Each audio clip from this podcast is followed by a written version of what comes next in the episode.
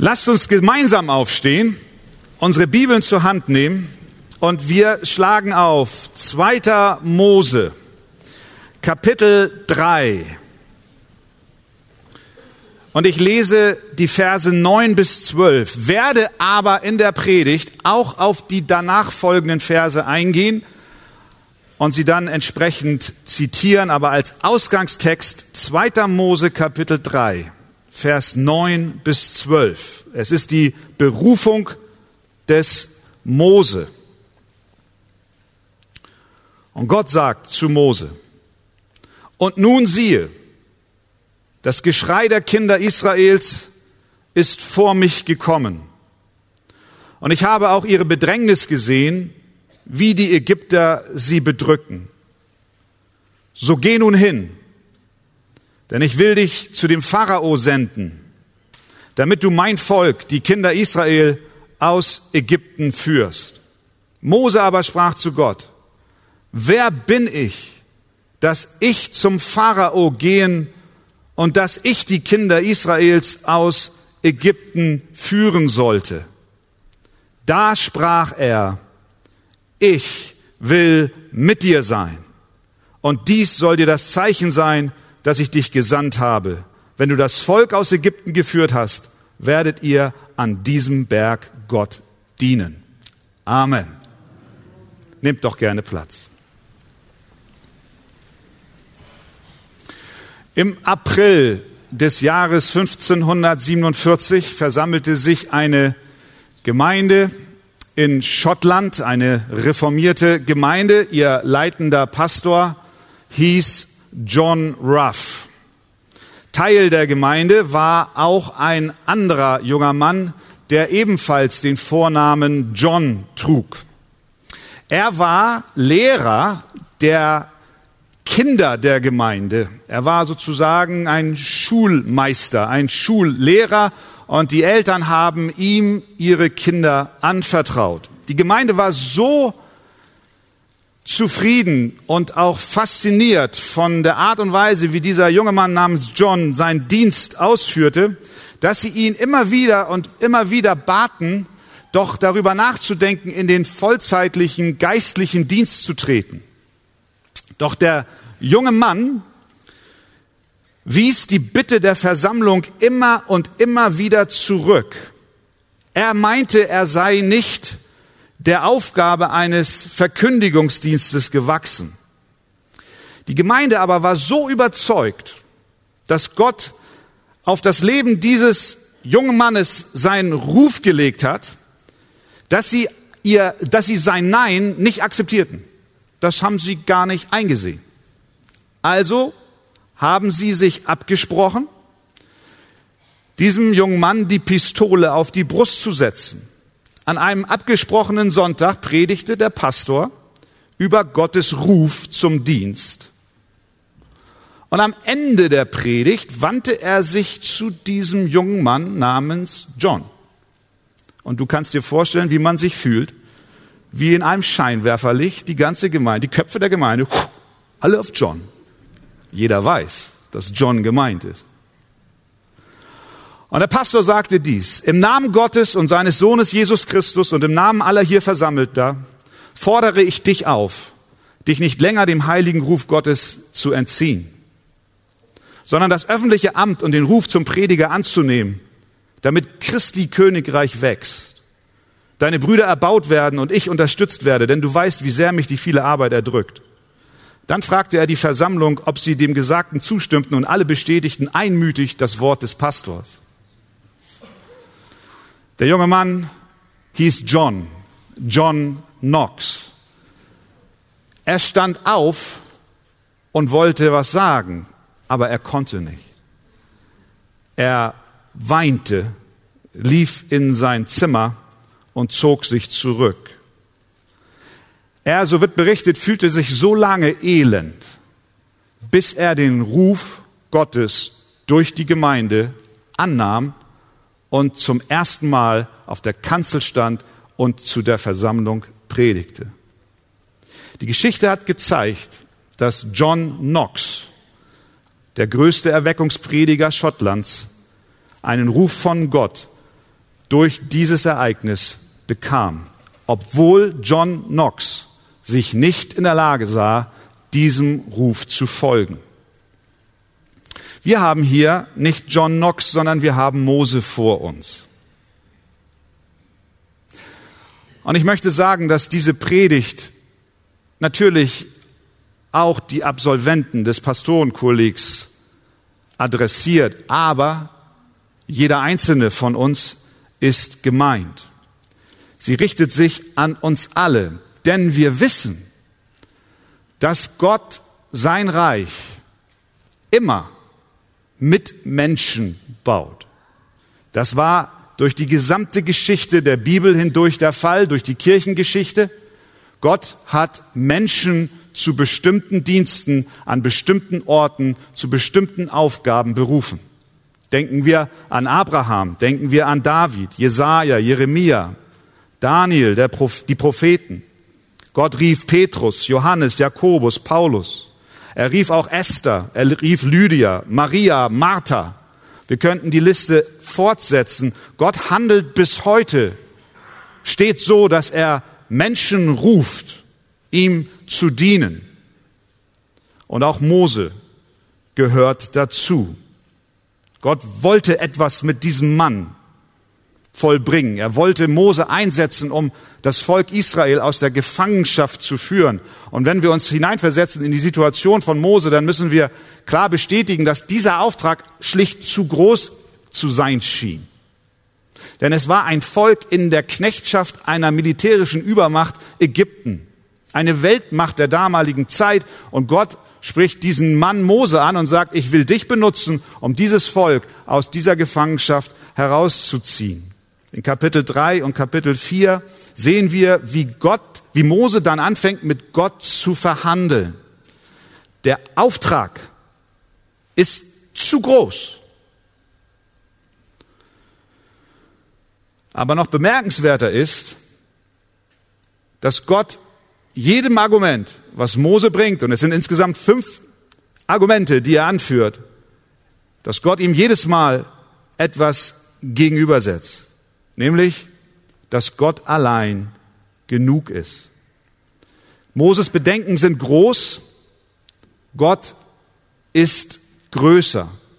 Gott reicht vollkommen aus, um die Aufgabe, an die er den Mose stellt, auszuführen. Gott reicht aus. Die Bedenken sind groß, aber Gott ist größer. Das ist die Botschaft dieser Predigt. Schauen wir uns diese fünf Einsprüche des Mose kurz an und sehen, wie Gott darauf antwortet. Das erste, was Mose sagt, wir haben es gelesen in Vers 11. Mose aber sprach zu Gott, wer bin ich, dass ich zum Pharao gehe? Wie reagiert Gott auf diese, diese Frage? Ganz schlicht und einfach. Er lenkt den Blick von Mose weg hin zu Gott. Es ist, als ob er sagt, weißt du was, Mose? Du stellst die falsche Frage. Wer bin ich, dass ich zum Pharao gehe? Ist nicht die Frage, die du stellen solltest. Du denkst an dich und du siehst deine Schwachheit, du siehst deine Unzulänglichkeit im Licht der großen Aufgabe. Und weißt du was, Mose? Du hast recht. Du bist schwach. Du bist unzulänglich. Aber weißt du was, Mose? Darum geht's gar nicht. Es geht gar nicht um dich. Du fragst, wer bin ich? Aber du solltest fragen, wer ist mit mir? Deswegen sagt Gott in Vers 12, ich will mit dir sein. Mose macht sich Sorgen, ob er der Aufgabe gewachsen ist, aber Gott lenkt seinen Blick von ihm selbst hin zu Gott. Was kann das für uns bedeuten an diesem Morgen, viele tausend Jahre später? Ich glaube, es ist immer gut, auch wenn wir über einen geistlichen Dienst sprechen und einige der Absolventen stehen bereits in einem vollen geistlichen Amt als Pastoren ihrer Ortsgemeinde. Andere haben sich zurüsten lassen für den Dienst. Es ist immer gut, wenn wir nicht mit geschwollener Brust und vor Selbstvertrauen strotzend in den Dienst für Gott gehen, sondern vor der Aufgabe zittern. Dies sollte jeden Diener Gottes auszeichnen. Eine Ehrfurcht vor der Größe der Aufgabe. Aber doch will Gott unsere Blickrichtung ändern. Wir sollen nicht zittern, weil wir auf uns blicken und unser Blick bei uns haften bleibt, sondern wir sollen weg von uns hin zu ihm schauen. Wer bin ich? Ich will mit dir sein, sagt Gott. Und das gilt nicht nur für Menschen unter uns, die in den vollzeitlichen Dienst gehen, sondern es gilt für jeden Christen. Es gilt für dich an dem Ort, wo Gott dich hingestellt hat. Es gibt in deinem Umfeld Möglichkeiten für Gott zu dienen. Auf deinem Arbeitsplatz, in deiner Familie, in deiner Nachbarschaft Zeugnis für Gott abzulegen, in der Gemeinde. Vielfältige Dienste. Und oft stehen wir da und sagen, wer bin ich? Ja, du hast recht. Wer bist du? Die Aufgabe scheint zu groß zu sein, aber sie darf nicht dazu führen, dass wir dem Ruf Gottes widerstehen. Denn die Frage, wer bin ich, ist die falsche. Die richtige Frage lautet, wer ist mit mir. Und das ist der lebendige Gott. Wir sind schwach, aber Gott ist stark. Wir sind klein, aber Gott ist groß. Wir sind begrenzt, aber Gott ist ewig. Der erste Einspruch des Mose war, wer bin ich? Antwort Gottes, ich bin mit dir. Der zweite Einspruch von Mose lautet, was soll ich sagen? Kennen wir auch. Also wer bin ich? Okay, Gott, du hast gewonnen. Argument geht auf deine Seite. 1 zu 0 für dich, Gott. Aber ich bin noch nicht am Ende. Ich bin Mose. Ich habe noch eine zweite, zweiten Einwand. Was soll ich sagen, Gott? Mose sprach, Vers 13, siehe, wenn ich zu den Kindern Israels komme und zu ihnen sage, der Gott euer Väter hat mich zu euch gesandt und sie mich fragen werden, was ist sein Name? Was soll ich ihnen sagen? Erst fragt er, wer bin ich? Und jetzt fragt er, wer bist du, Gott? Wer bist du? Das müssen wir uns mal vorstellen. Da ist dieser gescheiterte Prinz von Ägypten, ein Mörder auf der Flucht. 40 Jahre ist es her, dass er Ägypten verlassen hat. Inzwischen war er die langen Jahre über ein mehr oder weniger bedeutungsloser Hirte und dieser Mann fragt Gott, wer bist du? Wie ist dein Name? Dass er diese Frage stellt, erstaunt uns nicht, weil er möchte gerne etwas mehr Fleisch in der Hand haben, um mit den Israeliten besser verhandeln zu können. Aber was bemerkenswert ist, ist, dass Gott dieser Bitte stattgibt und sich selbst offenbart. Gott offenbart tatsächlich dem Mose seinen Namen. Gott beugt sich in großer Demut herab, gibt sich zu erkennen und offenbart sich selbst, damit sein Volk gerettet wird. Gott sprach zu Mose, Vers 14, ich bin, der ich bin. Darüber könnten wir eine ganze Predigtserie jetzt halten. Aber was dieser Name ausdrückt, ist, dass Gott selbst existent ist. Er ist der Gott, der kein Anfang und kein Ende hat. Er ist der Gott, der selbst genügsam ist. Er existiert in sich selbst. Er braucht niemanden um zu sein. Ich bin, der ich bin. Er ist der Gott, der ist. Er ist der Gott unendlicher Majestät. Und Moses steht dort und zittert vor der Größe der Aufgabe, ähnlich wie John Knox vor der Aufgabe zitterte und wie du vielleicht auch Sorgen hast, wie kann ich den Dienst, an den Gott mich gerufen hat, je erfüllen? Gott offenbart sich auf die Frage hin, was soll ich sagen?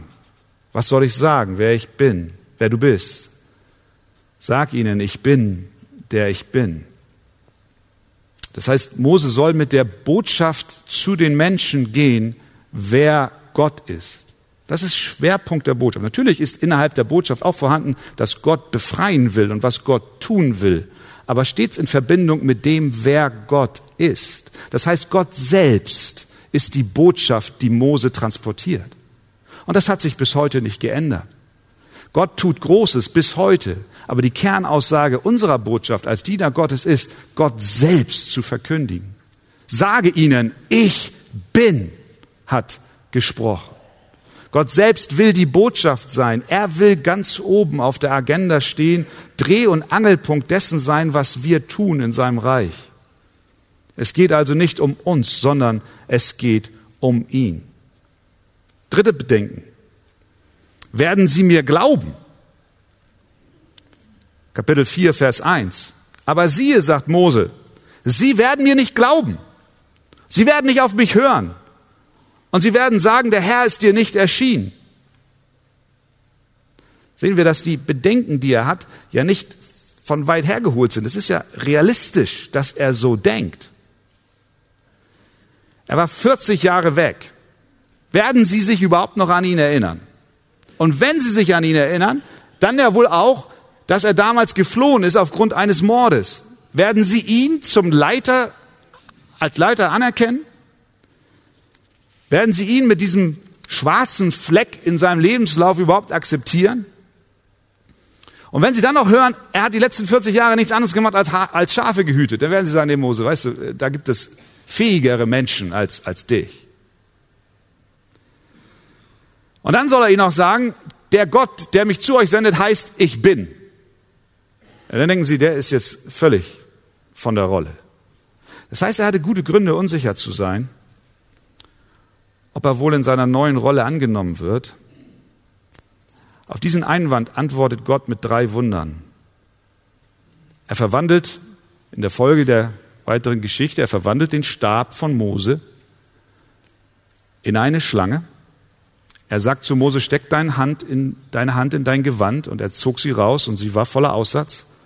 Und er kündigte an, dass er aus dem Wasser des Nils Blut machen wird. Das sind Zeichen, die Gott sendet. Gott sendet immer Zeichen zur Bestätigung seines Wortes. Das ist eine Beglaubigung. Er sagt, Mose, pass auf. Du sagst, was soll ich ihnen sagen? Du sagst, wer bin ich? Und du sagst vor allen Dingen auch, werden sie mir glauben? Ich werde dir jetzt Zeichen geben, die mein Wort beglaubigen. Erstes Wunder, er verwandelt den Stab des Mose in eine Schlange. Und dieses Zeichen ist nicht nur eine Beglaubigung des Wortes Gottes, sondern es hat auch eine Botschaft, die sie transportiert. Denn diese Schlangen waren ein Zeichen des nationalen Ägyptens. Die Kobra war das Zeichen der Ägypter, so wie wir vielleicht den Bundesadler als Zeichen haben. Und Mose wirft den Stab auf die Erde und Gott sagt, fass die Schlange beim Schwanz an. Interessanterweise nicht hinterm Kopf. Ich hätte die Schlange hinterm Kopf angefasst. Am Schwanz eine Schlange anfassen ist nicht gut. Dann kann sie ganz schön beißen. Aber, aber er, er ist gehorsam. Er fasst sie den Schwanz an und sie wird wieder zum Stab. Die Botschaft, die dahinter versteckt ist, ist die, Pharao ist nicht der wahre König, sondern Gott ist. Der Herr regiert und sein Wort ist wahr. Das ist die Botschaft. Zweite Wunder, er steckt seine Hand in sein Gewand und als er sie herauszog, war sie aussätzig. Diese Aussatzkrankheit war das Zeichen schlechthin für eine hoch ansteckende Krankheit und die die Menschen in absolute Isolation geführt hat. Und dann sollte Mose seine Hand wieder in sein Gewand stecken und er zog sie raus und sie war gesund. Die Botschaft, die dahinter steckt, ist, Gott hat Macht zu verwunden und zu heilen. Leben und Tod liegt in seiner Hand und nicht in der Hand des ägyptischen Pharaos. Und dann sagt er, du wirst Wasser des Nils in Blut verwandeln. Der Nil war die Lebensader schlechthin, hat das Land mit Wasser versorgt. Wenn die Länder drumherum in den äh, dürren Zeiten Hunger hatten, dann kamen sie nach Ägypten, weil die hatten den Nil und der hat ihr Land bewässert. Aber hier ist Gott, der den Nil mit nur einem Wort in eine Giftbrühe verwandeln kann. All diese Zeichen sendet Gott dem Mose, um sein Wort, was er ihm gibt, zu beglaubigen. Es ist wahr, was ich dir sage. Glaube mir. Ist es nicht gut und wünschen wir uns das nicht alle? Wünschst du dir auch, wenn du, wenn du in deinem Dienst bist, in den Gott dich gestellt hat, an den Ort, wo du bist, wünschst du dir nicht manchmal auch so eine Beglaubigung? Halleluja. So richtig viele Schlangen, die du richtig mal am Schwanz packen kannst.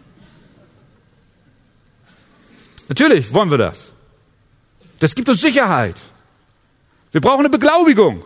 Wir brauchen Zeichen, sagen wir. So wie Mose damals. Wir haben ein Zeichen.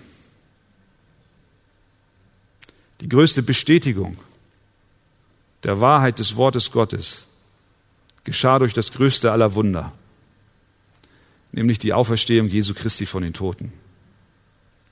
Es gibt kein größeres Zeichen. Du brauchst nicht nach Schlangen Ausschau halten oder nach aussätzigen Händen, die gesund werden. Gott kann es geben, muss er nicht. Es gibt ein Zeichen, das Gott dir gegeben hat zur Beglaubigung seines Wortes das er mir gegeben hat zur Beglaubigung seines Wortes, das ist die Auferstehung Jesu Christi von den Toten. Denn Jesus selber auf die Frage der Pharisäer und die Forderung, ein Zeichen zu haben, antwortet auf diese Bitte folgendes. Ein böses und ehebrecherisches Geschlecht begehrt ein Zeichen, aber es wird ihm kein Zeichen gegeben werden, als nur das Zeichen des Propheten Jona. Und dann erklärt er, denn gleich wie Jona drei Tage und drei Nächte im Bauch des Riesenfisches war, so wird der Sohn des Menschen drei Tage und drei Nächte im Schoß der Erde sein. Jesus Christus ist aus den Toten auferstanden. Das ist das Zeichen, was wir haben. Wir brauchen keine anderen Beweise, dass die Schrift wahr ist. Für den Dienst, an den Gott dich stellt, wünschst du dir ein Zeichen der Glaubhaftigkeit seines Rufes und seines Wortes. Und ich wünsche es mir auch. Ein ganz legitimer Wunsch. Die gute Nachricht heute Morgen lautet, du hast das Zeichen. Christus ist auferstanden. Es ist beglaubigt. Sein Wort ist wahr. Das, was Gott verheißen hat, ist die Wahrheit. Und das Evangelium von Jesus Christus ist die Botschaft, die wir bringen. Und wir können mit einer Sicherheit gehen, weil Christus von den Toten auferstanden ist. Amen. Das Evangelium und die Auferstehung Jesu ist die Beglaubigung. Mose sagt, wer bin ich? Mose, du bist nichts ohne Gott. Was soll ich sagen? Sage, ich bin, ist mit dir. Werden sie mir glauben? Übersetzt in die Zeit heute. Christus hat durch die Auferstehung das Wort Gottes beglaubigt. Die Luft wird dünner für Mose, aber er ist ein gewiefter Kerl. Er hat noch ein Argument. Ich kann nicht reden, sagt er. Kapitel 4, Vers 10. Mose aber sprach zum Herrn, ach mein Herr, ich, ich bin kein Mann, der reden kann. Ich bin es von jeher nicht gewesen. Ich bin es auch jetzt nicht seitdem du mit deinem Knecht geredet hast, denn ich habe einen schwerfälligen Mund und eine schwere Zunge. Herr, wenn du mich gebrauchen willst, dann hättest du mich anders schaffen müssen. Das ist dein, dein Fehler, Herr. Du hättest mir mehr Gaben geben müssen. Herr, und wenn du mich gebrauchen willst, dann musst du mich übernatürlich verändern und meine Zunge lösen. So bin ich nicht in der Lage, den Dienst auszuführen, Herr. Wir wissen nicht, was es war. Vielleicht hat er gestottert. Vielleicht hatte er auch Nervenflattern, wenn er vor Menschen stand. Kennst du ja auch vielleicht. Moses Argument ist einfach das, ich bin für diesen Job nicht geeignet. Ich habe nicht das, was man braucht um das zu tun. Kennst du das vielleicht auch? Ich. Ich bin dazu nicht geeignet. Für den Dienst in der Gemeinde, da wo diese Not so groß ist, nee, nee, nee, das kann ich nicht. Ich habe nicht die Gabe zu reden, zu kochen und putzen kann ich schon gar nicht. Du kennst das in dem Moment, wo du die Möglichkeit hast, das Evangelium von Jesus weiterzugeben. Haben wir alle schon mal erlebt. Dann fängt dein Herz an zu pochen. Kennst du das? Da brauchst du so eine Apple Watch, die schlägt sofort Alarm. Dein Puls ist zu hoch. Du, du wirst nervös. Dein Hals schnürt sich zu, die Kehle wird trocken, du weißt nicht, was du sagen sollst. Dein Kopf ist wie leergefegt. Ich kann jetzt nichts sagen. Alles, was wir dann sagen können, ist, ich bin kein Mensch, der reden kann. Andere können es besser. Ist nicht meine Gabe. Aber weißt du, Gott ist von dieser Argumentation nicht beeindruckt, nicht sonderlich beeindruckt. Jedenfalls war es bei Mose so, aber ich glaube, bei uns wird es nicht anders sein. Da sprach der Herr zu ihm, Mose, wer hat dem Menschen den Mund gemacht? Oder wer macht ihn stumm oder taub oder sehend oder blind? Bin ich es nicht, der Herr? So geh nun hin. Ich will mit deinem Mund sein und dich lehren, was du sagen willst, was du sagen sollst. Kennen wir das? wie es im Neuen Testament heißt, und wenn sie euch fragen und ihr nicht wisst, was ihr sagen sollt, der Geist wird euch erinnern und euch sagen, was ihr lehren, was ihr sagen sollt. Mose, dein Argument und auch wir heute, unsere Argumente, die wir Gott gegenüber aufstellen, sie zeigen an, dass wir in die falsche Richtung blicken. Wir blicken, und dazu neigen wir alle, und ich schließe mich voll mit ein, in die falsche Richtung. Wir müssen weg von uns hin zu Gott schauen. Mose soll erkennen, wir sollen erkennen, dass Gott alles gibt, was nötig ist für die Aufgabe, an die er uns stellt. Er gibt uns alles, was nötig ist für die Aufgabe, an die er uns stellt. Wir sollen erkennen, dass unser Mund Gott gehört, dass unser Stottern seine Angelegenheit ist und dass er uns geschaffen hat, dass er uns gebrauchen will und dass er uns sendet und alles, was wir zu tun haben, ist lediglich gehorsam zu sein. Ich will dir Mut machen dass du die Aufgabe, an die Gott dich ruft, zu der Gott dich ruft, dass du sie annimmst. Mose sagt, wer bin ich? Was soll ich sagen? Werden sie mir glauben? Ich kann nicht reden. So langsam gehen die Argumente aus, aber eins hat er noch, ganz zum Schluss. Eins kommt noch. Sende jemand anderen. Kapitel 4, 13. Da erwiderte Mose, bitte Herr, sende doch, wen du willst. Mit anderen Worten, aber lass mich doch in Ruhe. Zieh weiter. Gott wurde zornig an der Stelle, heißt es in Vers 14. Ist so eine Mischung aus offensichtlichem Zorn, aber trotzdem vermengt mit einer großen Portion Gnade. Und er weist in kurzen Worten zusammengefasst den Mose darauf hin, dass Mose nicht allein ist. Du bist nicht allein, Mose, sondern du hast, du hast äh, deinen Bruder Aaron, der kann gut reden. Und er soll reden, die Worte, die du ihm sagst. Er hat diese Gabe, die dir fehlt. Er soll für dich zum Volk reden und er soll dein Mund sein und du sollst für ihn an Gottes Stelle stehen. Mit anderen Worten, Mose, du bist nicht allein. Mose, da sind andere, die mit dir arbeiten. Und das gilt auch für uns im Dienst des Herrn. Wir sind nicht allein. Vergiss es nicht, du bist nicht allein. Deswegen ist die Gemeinde so wichtig, dass wir in Gemeinschaft dem Herrn folgen. Du bist nicht allein. Du hast Brüder und Schwestern, die dir zur Seite stehen, die den Mangel, den du hast, ausfüllen. Und das ist das Privileg, was wir zum Beispiel hier in der Gemeinde haben, als, als Pastorenteam.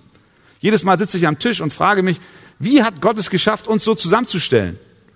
All das, was ich nicht kann, können die anderen. Und was sie nicht können, können sie auch.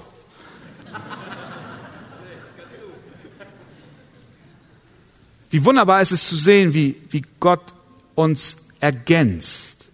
Wir haben alle unsere Schwächen und Begrenzungen, aber Gott hat uns zusammengestellt. Und kennst du es nicht auch? In Zeiten der, der, der Niedergeschlagenheit und du weißt nicht den Weg und schaust auf dich, so wie Moses auf sich schaut und siehst all die Herausforderungen, vor denen du stehst. Aber dann kommt da dieser Bruder oder diese Schwester, die vor dir läuft oder neben dir läuft und die dir Mut macht, zum Ziel zu blicken, zu Gott zu blicken, wie sie dir ermutigt, dich ermutigt, weiterzulaufen, so dass wir am Ende sagen, ich danke Gott, so oft ich an diese Geschwister denke, dass wir Gemeinschaft am Evangelium haben. Gott hat uns einander gegeben, so dass wir gemeinsam den Lauf vollenden und den Preis gewinnen. Gott hat uns die Gemeinde gegeben, im Rahmen derer wir unseren Ruf zum Dienst ausleben können. Mose hatte viele Ausflüchte, insgesamt fünf. Und auf jede hat Gott mit seiner Größe und Macht geantwortet und ihm gezeigt, Mose, es geht um mich und nicht um dich. Der Herr reicht aus, lass es mir dir sagen. Und weil das so ist, haben wir keine Entschuldigung. Und weil das so ist, brauchen wir uns auch nicht zu fürchten. Weil Gott genug ist, fehlt es uns an nichts. Welche Ausreden oder Ängste hast du, wenn du an die Aufgabe denkst, an die Gott dich gestellt hat oder an die du schon arbeitest und du weißt nicht, wie die Zukunft aussieht? Wie rechtfertigst du deine Ablehnung dem Ruf Gottes gegenüber? Es gibt keinen Mangel, den der Herr nicht in der Lage ist auszufüllen. Es gibt keine Furcht, die zu groß wäre, als dass er sie nicht überwinden könnte. Es gibt kein Tal, das zu dunkel wäre, in dem nicht sein Stecken und sein Stab uns trösten könnten. Es gibt keine Herausforderung im Dienst für Gott, für die er nicht eine Antwort hat. Also, gehorche. Geh. Geh, Mose. Geh. Es gibt Arbeit zu tun, Zeugnisse von Christus abzulegen. Es gibt die Aufgabe, deinen Kindern das Evangelium zu verkündigen, Hauskreisarbeit zu tun, Straßeneinsätze durchzuführen, Gemeinden zu gründen. Es gibt Aufgaben, nach Hannover zu ziehen, um die Gemeinde dort zu unterstützen. Es gibt Aufgaben, nach Stade zu ziehen, um dort die Gemeindegründung zu unterstützen. Lasst uns gehen. Nicht in eigener Kraft, sondern mit dem Blick auf unseren Herrn gerichtet. Aufschauen und gehorchen. Weg von uns schauen, hin zu ihm, sodass wir mit Paulus sagen, lass dir an meiner Gnade genügen, denn meine Kraft wird in der Schwachheit vollkommen. Amen.